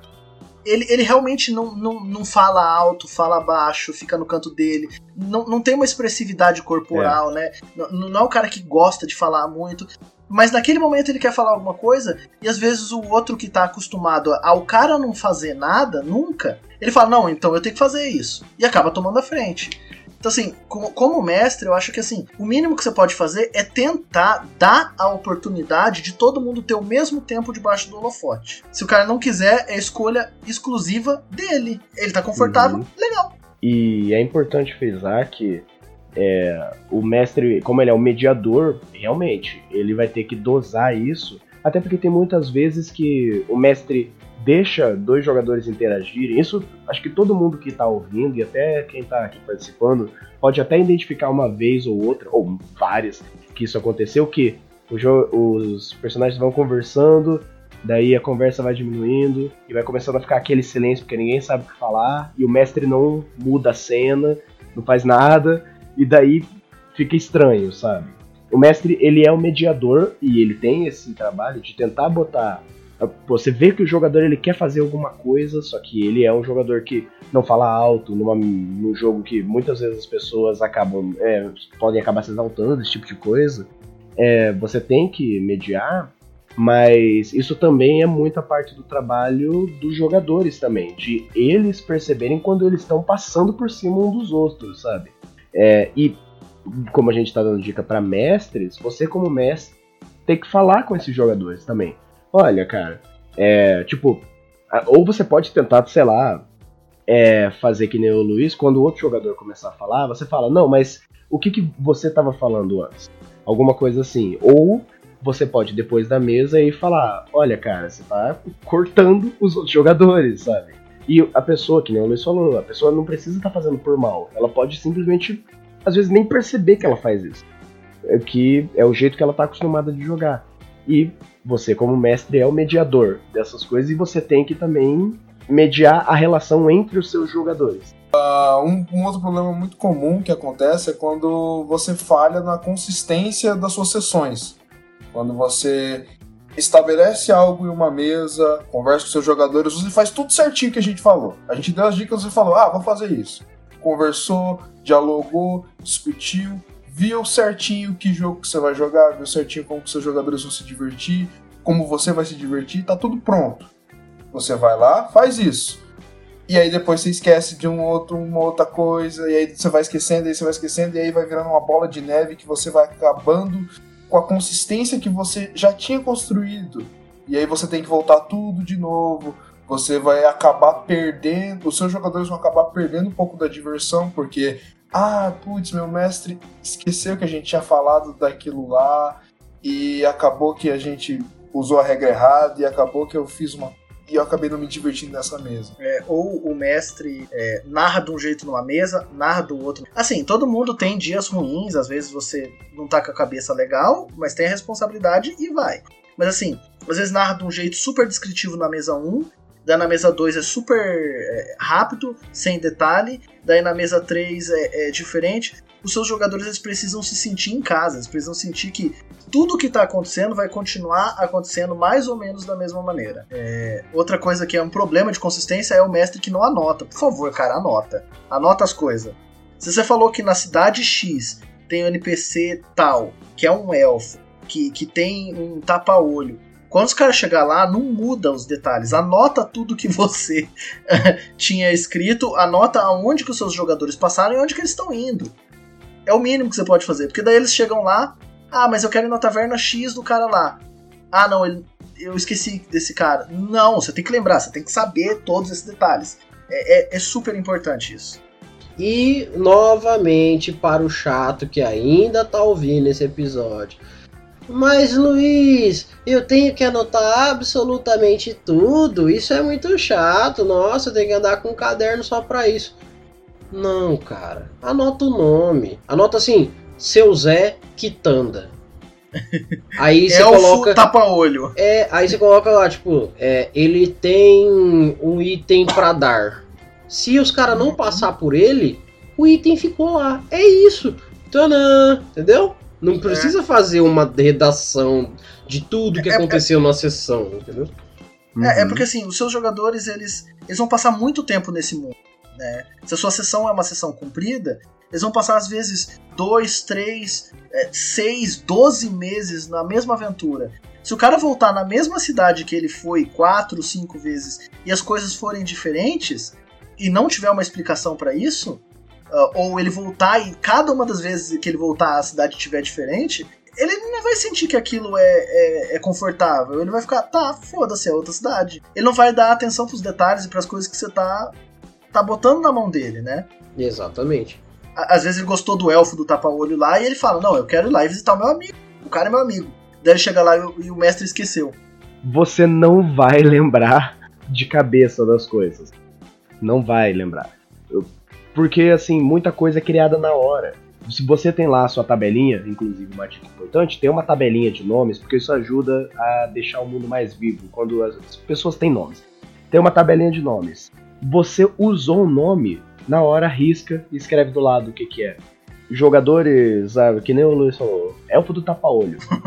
o nome dele é Sérgio e ele vende pastel, anota do lado, sabe? tipo, não precisa ser também na hora, mas assim, logo depois da mesa, no momento que você sabe que você vai lembrar. Porque depois você não vai lembrar do Sérgio do Pastel. E outra, a gente e daí o amigo vai querer falar com que... o melhor amigo ah, dele. Ah, vamos juntar pra, pra ver a mesa, jogar. Ah, vou ver e te aviso. Às vezes você demora 3, 4 meses para juntar de novo com as pessoas e você não vai lembrar se você ficar botando na sua cabeça. Né? Puxa, eu tenho que pagar a conta hoje. Daí você esqueceu o que, que é, o, é o, o Sérgio que vende pastel, tá ligado? Exatamente. E assim, é, tem aquela situação. Se você. Ah, eu não quero anotar tudo. Cara, é, faça um banco de dados. Não precisa você ter um computador da NASA para isso. Você pode ter um caderno onde você deixa anotado a. Uma coisa que eu já fiz. Eu, fa... eu fiz 100 NPCs, coloquei no arquivo de Word e coloquei possibilidade para eles lá. E o que, que eu faço? De vez em quando, quando eu não sei o que fazer, eu vou lá e pego um deles e boto numa aventura que eu tô usando. Ah, mas é muito chato fazer isso. Mas aí você não precisa anotar depois. É simples. Uhum. Se você não quer fazer na hora ou depois, faça antes. Seja um cara precavido, um mestre uhum. precavido, entendeu? É. E já, já, que vocês deram dica pessoal de como, como vocês arrumam essas coisas, eu tenho duas que são dicas bem de boas. A primeira é. Para de mestrar. De anotação. não, não. mentira, mentira, mentira. Bloco de anotação do celular, usa isso à vontade. Sei lá, o pessoal gostou do Sérgio, que é o elfo de tapa-olho. Você só escreve ali: Sérgio, elfo de tapa-olho, NPC, cidade e tal. E põe a data que isso aconteceu. Daí depois, quando você estiver em casa e você tiver um tempo livre, daí você escreve mais coisa. E a segunda coisa é ou um caderno ou programa de computador. Tem uns programas muito bons. Eu, particularmente, já falei isso e uso OneNote. Eu escrevo lá as coisas e, e pronto. Eu, é 15 segundos às vezes que eu escrevo. Daí, enquanto os jogadores estão interagindo entre eles ali, às vezes vou lá, acho uma imagem na internet, uhum. colo do lado, é, daí quando eu chego em casa eu monto uma, uma, é, uma, uma, tabela de status para ele, né? Quais são as habilidades dele, perícia, etc. E pronto. Pronto. Se eles voltarem na cidade, o NPC tá lá. Agora, agora eu vou puxar um assunto importante aqui, porque esse assunto eu preciso falar dele. Porque eu acho que a Mestres de Aluguel nasceu da minha vontade de quebrar esse erro. Você, uhum. mestre, o conceito de mestre é o conceito do contador de histórias, o juiz das regras e o intermediador entre o jogo e os jogadores. Essa é a definição máxima de mestre que está no primeiro livro de RPG criado no mundo. Você pode ser tudo isso, ou qualquer uma das três, ou qualquer uma das duas em qualquer combinação, ou sei lá. A única coisa que você não pode é querer ganhar o jogo porque você tem o poder de criar um monstro que ninguém vai vencer você. Porque você é o lendário mestre que se o jogador fizer alguma coisa que você não goste, vai vir uma mão peluda do céu e vai matar uhum. eles. Ah, se o jogador fizer um negócio fora do que eu tô planejando, vai rolar uma pedra e vai matar eles. Mestre. Aqui a gente chama mestre da mestre de aluguel, mas eu sempre incentivei que a gente utilizasse a palavra narrador porque? Nós somos contadores da história. Nós fazemos com que a história seja mostrada. Nós somos a tela do filme que está sendo mostrado. A tela do filme não muda o filme. A tela do filme não manipula o filme. A tela do filme não ganha. Não é o Neo do Matrix a tela. O Neo tá dentro do filme. Então, não tenta vencer os seus jogadores. Não faça isso. Não manipule o jogo. Assim, é isso mesmo, não manipule o jogo para você ganhar, porque tem mestre que se vangloria mesmo. Não, eu mato os meus jogadores na primeira mesa, sabe? Porra, pra você é fácil, né, velho? Que merda, ninguém deve é, querer jogar com você. Né, ninguém né, vai querer jogar com você. Mas eu acho que o mestre, é, ele tem sim que respeitar os jogadores e acreditar que eles vão conseguir sair de uma enrascada, por exemplo. Eu acho totalmente justificável se o mestre falar: eu não tô tentando matar você. Assim, obviamente, né? Se você abrir um buraco embaixo deles e eles caem no abismo sem fundo, e, aí você tá tentando matar eles. Mas assim, eu não tô tentando matar você. Esse troll tá tentando matar você. Sabe? É. É. Que é uma coisa que eu falo muito. Eu nunca matei um, um personagem na mesa. Mas meus NPCs já mataram. É, é, os jogadores têm que sentir que é um negócio perigoso se for perigoso, né? Porque senão, ah, você põe qualquer coisa na frente do jogador, ele vai matar sempre. Uhum. É, não é isso. Os, os, seus vilões, que nem a gente falou no episódio de vilões, eles têm que ter chances reais de ganhar dos seus jogadores. para que os seus jogadores possam vencer o desafio e serem recompensados por isso. Uhum.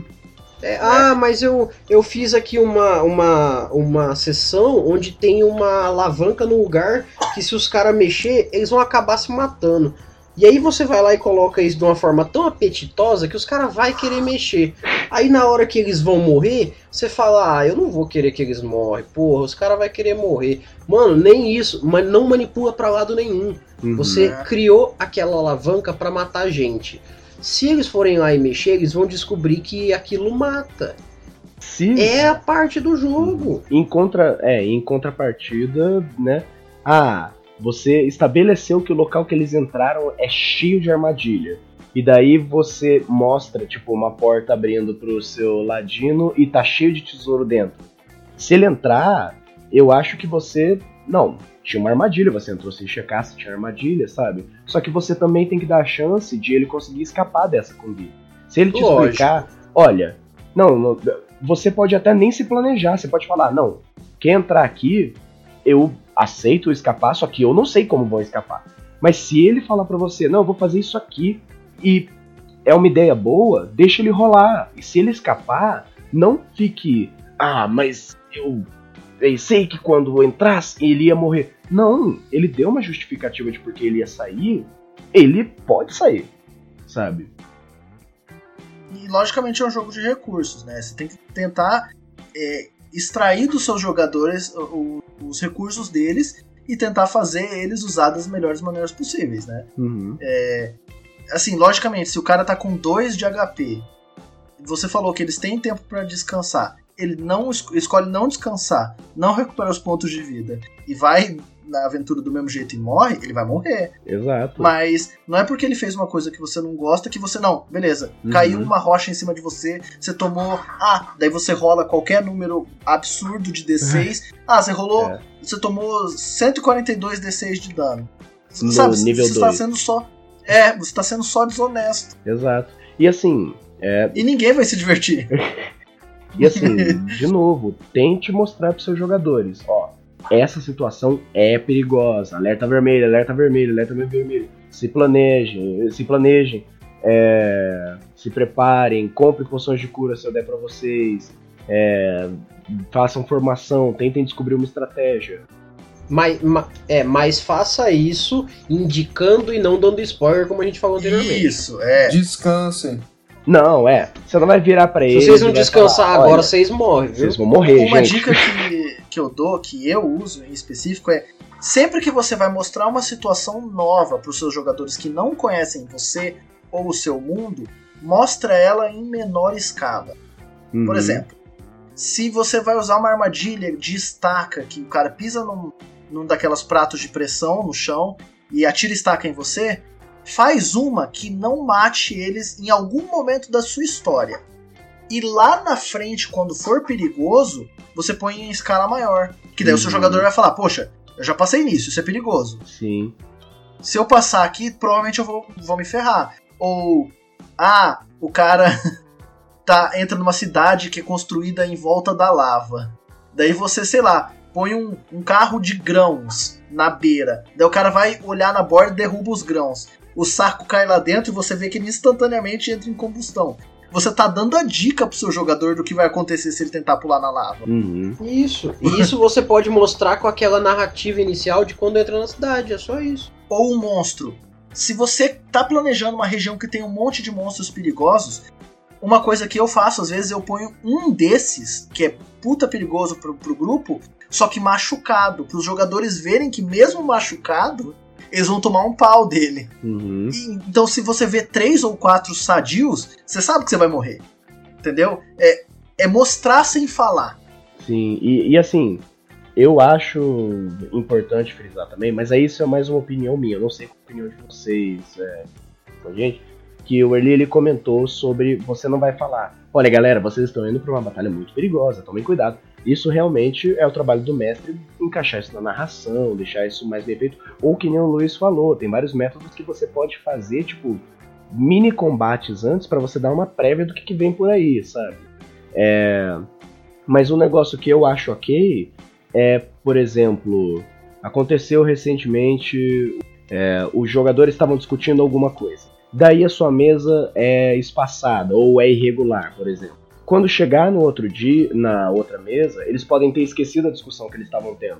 Então eu não vejo problema nenhum de você antes da mesa falar, ó, lembrando aqui, vocês estavam discutindo isso, isso e isso. Vocês esqueceram de. Vocês ainda não distribuíram as poções de cura e vocês não prepararam a. Vocês não fizeram a lista de magias. Porque isso seria algo que os personagens não esqueceriam, mas que é totalmente normal de um jogador esquecer, tipo, quando se passa duas, três semanas sem jogar. Eu acho, pelo menos. Exato. Ah, é porque você tá tendo um papo com os caras, você não tá quebrando a, a, a simbologia do jogo, você não tá é, dando spoiler pra, pra ninguém, você tá literalmente lembrando os caras, tipo assim, na última sessão aconteceu tal coisa. É uma coisa que eu faço muito com todo mundo quando eu jogo uma, uma campanha, os guria que sabem. É, galera, o que, que aconteceu na última sessão? Se vocês não lembrarem, ou eu falo, ou vocês vão esquecer. E não aconteceu. Porque às vezes eu sei que tem alguma coisa que eu deixei na história que eu gostaria que eles tivessem prestado atenção. E aí eu vejo que eles não prestaram atenção, eu falo, então não aconteceu. Porque aí eu sei que ou eles não estavam muito focados, ou é uma coisa que seria melhor eu deixar pra, pra não utilizar de novo e tal. É um estudo que eu já faço sobre o grupo, entendeu? Uhum. Mas é, sabe, é, isso de, por exemplo, começar e perguntar como é que foi na última sessão, você tá lá incentivando o pessoal a lembrar e tal. E não vai fazer mal se você falar assim, vocês lembram que faltou tal coisa aí, né? Pronto. É isso. tá? Porque os, seus jogadores vão esquecer, é normal. Às vezes você esquece também. Às vezes o jogador fala, ah, aconteceu isso, e você não lembrava, como Uhum. mestre. Daí você anota. É por isso que você anotou pra você não ter surpresa, né? Ah, é, é, realmente, vocês derrotaram o cara lá. É, é, exatamente. Eu lembrava disso o tempo todo. Ah, é. Tô ligado, pô, tô ligado. Vocês, vocês ganharam o reino, é de vocês o reino, hein? Então, Luiz, pra gente fechar aqui hoje, que o pessoal já deve estar de saco cheio da gente, diz aí pra gente o último erro que a gente vai falar hoje. É, assim, tem muito mais coisa, a nossa lista é bem grande.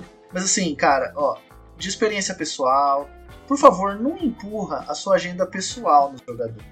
Não usa o seu RPG como uma, uma forma de você forçar os jogadores a terem uma ideia que eles não querem ter, ou ter uma ideia igual à sua.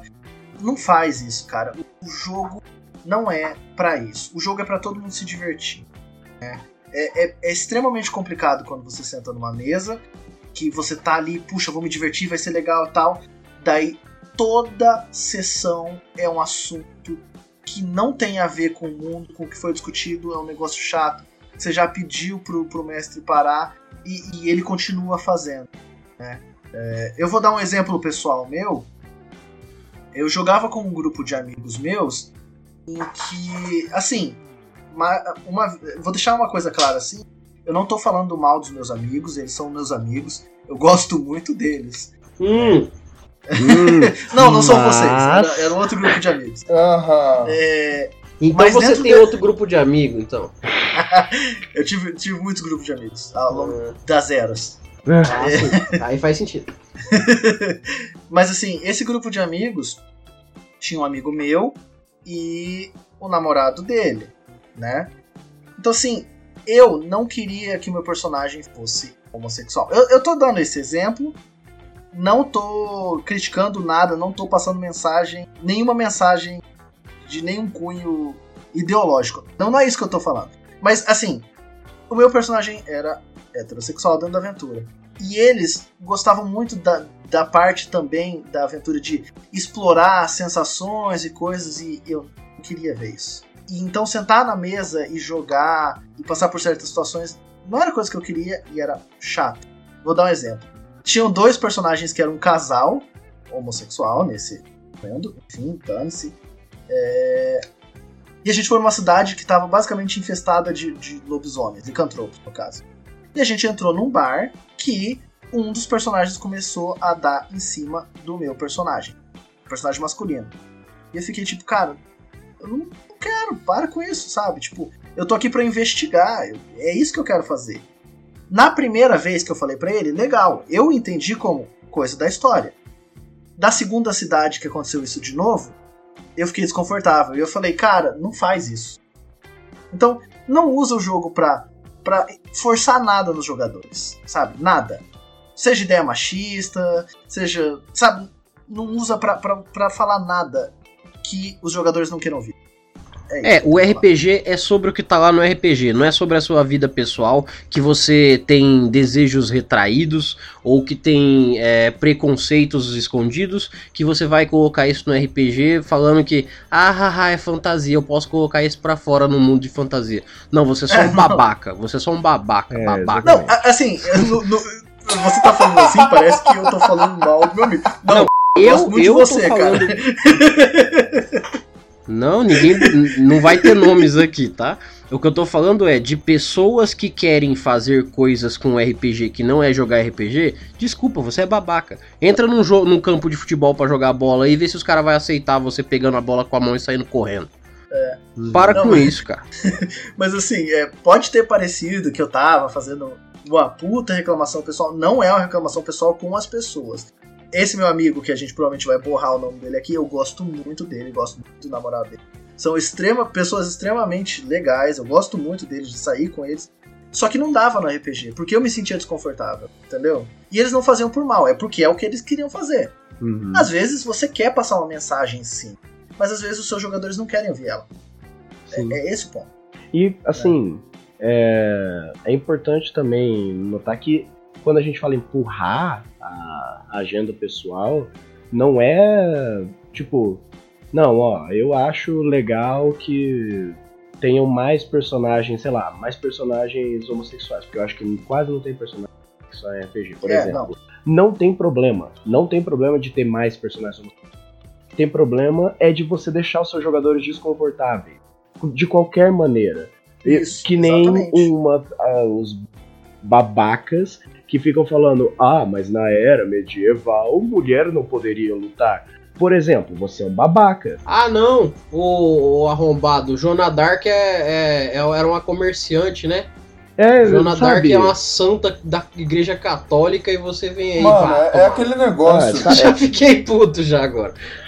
Não usa, não usa o RPG como fetiche para você jogar. Exato. Você quer, entendeu? Ele não é um fetiche para você. Ele é um é, exatamente. Isso. comunitário. Pessoas uhum. juntas. Isso. Eu vou dar um exemplo bobo que às vezes eu ouço pessoas falarem e eu fico perplexo. perplexo. Toda vez que eu vejo alguém absurdamente falando assim, nossa, eu queria fazer jiu-jitsu, imagina eu me esfregando com aqueles caras. E eu fico pensando assim, que merda que eu acabei de ouvir. que é isso, mano? O cara pegou toda a premissa do jiu-jitsu e jogou no lixo, sabe?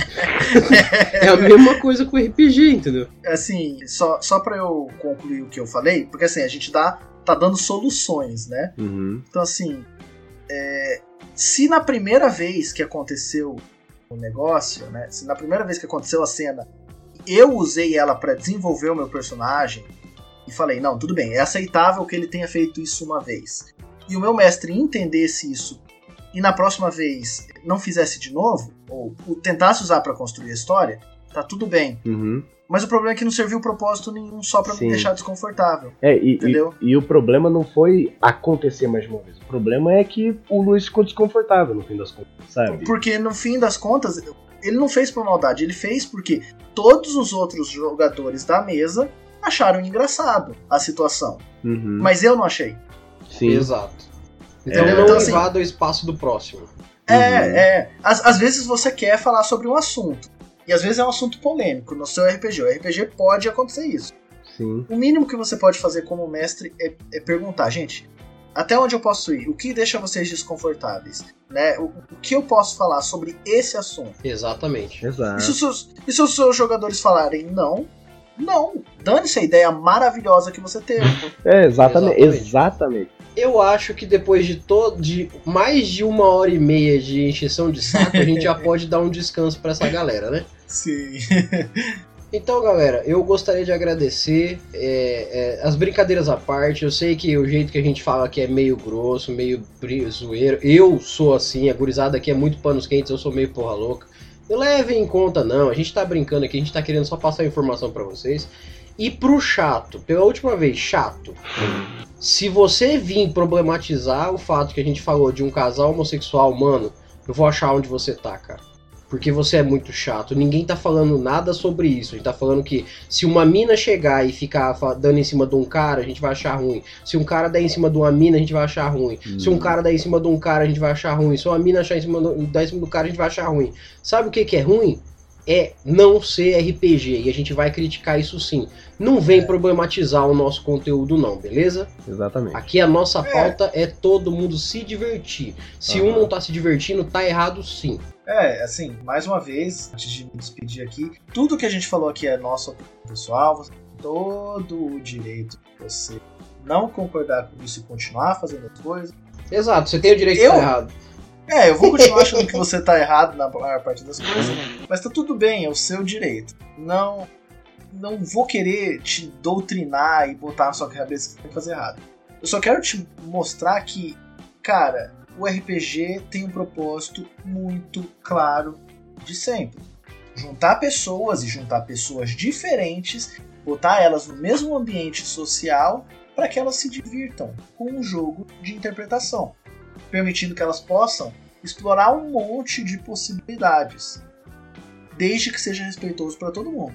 Se a sua mesa é zoeira e todo mundo é zoeiro e todo mundo é do meme e você gosta de ficar dando apelido pros outros e os outros não se importam, tá tudo bem, cara. Tá uhum. Tá tudo bem porque tá todo mundo unido com o mesmo propósito. Uhum. Mas não usa isso para machucar ninguém. Uhum. O RPG não foi feito para separar, ele foi feito para unir. E mais uma coisa pro chato aí, a gente chamou de chato, sei lá o que, você sabe bem quem você é, a gente não tá fazendo isso por mal, cara, a gente não desistiu de você. Porque se a gente falou de você aqui é que a gente acha que você pode ouvir a sensatez e pensar, poxa, eu errei. Porque todo mundo erra, cara. Uhum. A gente erra também, porra. Exato. E para fechar aqui com chave de ouro, galera, muito obrigado por terem ouvido até aqui, como eu já falei. Espero que todo esse papo que a gente falou aqui sirva e muito para suas próximas mesas e que a gente tenha, como sempre, trazido muito conteúdo legal para vocês e que faça a diferença no RPG para vocês. Não esqueçam de deixar o apoio de vocês lá no nosso PicPay Assinaturas, no Padrim, deixar a contribuição de vocês lá no PicPay mesmo. Pode procurar a gente que você vai achar. E claro, o feedback de vocês é sempre essencial para o nosso trabalho continuar. Então, mestresdocast@gmail.com. Manda lá o seu e-mail que você vai estar tá fazendo o nosso trabalho cada dia melhor. E se você por algum motivo não está acompanhando agora o final do mês de fevereiro aí, teve uma promoção muito legal aqui em Campo Grande. A promoção que a gente sorteou, aliás, sorteou não, porque sorteio é coisa de maluco. A gente deu uma tatuagem agora no mês de fevereiro. Então fique ligado que a partir de março agora vai ter muito, muita promoção para vocês aqui e fiquem espertos, principalmente com rapidinha, que lá a gente vai trazer muita coisa para você levar brinde, prêmio e muita coisa legal daqui da Mestre de Aluguel. Adeus! É. Falou, gente. É sempre muito bom estar aqui falando de RPG. Os papos de mestres é uma coisa que a gente adora de fazer. É muito legal, é muito legal. Quando vocês mandam um e-mail pra gente, conversa com a gente lá, manda sua opinião. Se você concorda com a gente, se você não concorda, continua apoiando a gente e no mais, até a próxima. Bom, galera, uma boa noite. Fiquem tranquilos, fiquem na paz, joguem suas mesas de boa, aproveitem a diversão e sigam nossas dicas, porque a gente tá aqui pra dar dica. Aqui tem dica, galera. É, né? se você não quiser é, seguir segue. a dica também, não segue. É. Mano, e a gente Mané, faz do jeito aí, mano. Se der errado, é errado. Galera, muito obrigado por terem ouvido até aqui, então. Meu nome é Erli e eu estarei aqui esperando por vocês. Nos vemos nos nossos próximos episódios e até mais. Tchau!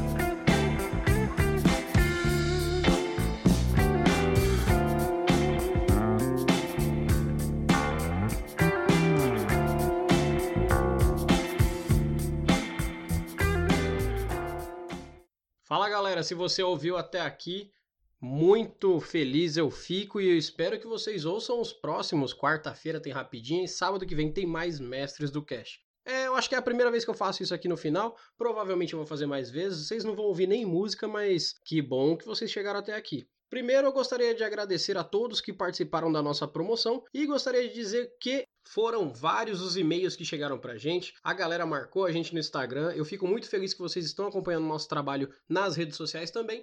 Mas sem mais delongas, eu gostaria de dar os parabéns aqui para Gabriela Hyde. Isso mesmo, Gabriela Hyde, você levou a nossa promoção desse mês de fevereiro. Você tem o direito de ir até a única barbearia e falar com o nosso tatuador Guilherme lá, falar com ele assim: olha, fui eu que ganhei a promoção do Mestres de Aluguel e você vai poder fazer a sua tatu de até 300 reais, ou até se você quiser passar para alguém. Vê com ele lá, pode ver certinho. Essa tatu é sua. Muito obrigado por toda a divulgação e por todos os ouvintes que você trouxe pra gente. E eu espero que os próximos ouvintes da Mestres participem tanto quanto ela participou. Então não deixe de mandar o seu e-mail, não deixe de participar com a gente e não deixe de seguir a gente nas redes sociais. E para finalizar, eu gostaria de mandar um abraço especial aqui. Desculpa fazer você ouvir até o final, mas é, eu gostaria de agradecer a Marina, ela que é do podcast de garagem, ela é uma dos hosts, ela é editora também, e eu gostaria de agradecer muito porque ela está salvando nossas vidas aqui hoje, que eu voltei a editar o Mestres do Cast. Então, galera, muito obrigado por terem ouvido até aqui. Eu vou continuar fazendo esses finaizinhos aqui só para contar uma, um segredo ou outro. Não deixem de ouvir os nossos outros episódios e muito obrigado, até a próxima e valeu, chefinha! Versão brasileira Mestres do Cast.